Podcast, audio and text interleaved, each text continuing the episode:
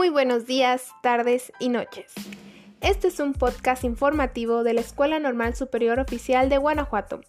Somos alumnos del quinto semestre de la licenciatura en Enseñanza y Aprendizaje de la Telesecundaria y estaremos presentando el tema de el conectivismo como teoría del aprendizaje, la cual explica el efecto que la tecnología tiene sobre cómo vivimos, nos comunicamos y aprendemos. El podcast será publicado el día 14 de octubre del 2021 y estará disponible para varias plataformas, entre ellas Spotify y Google Podcast. Estén atentos y acompáñenos.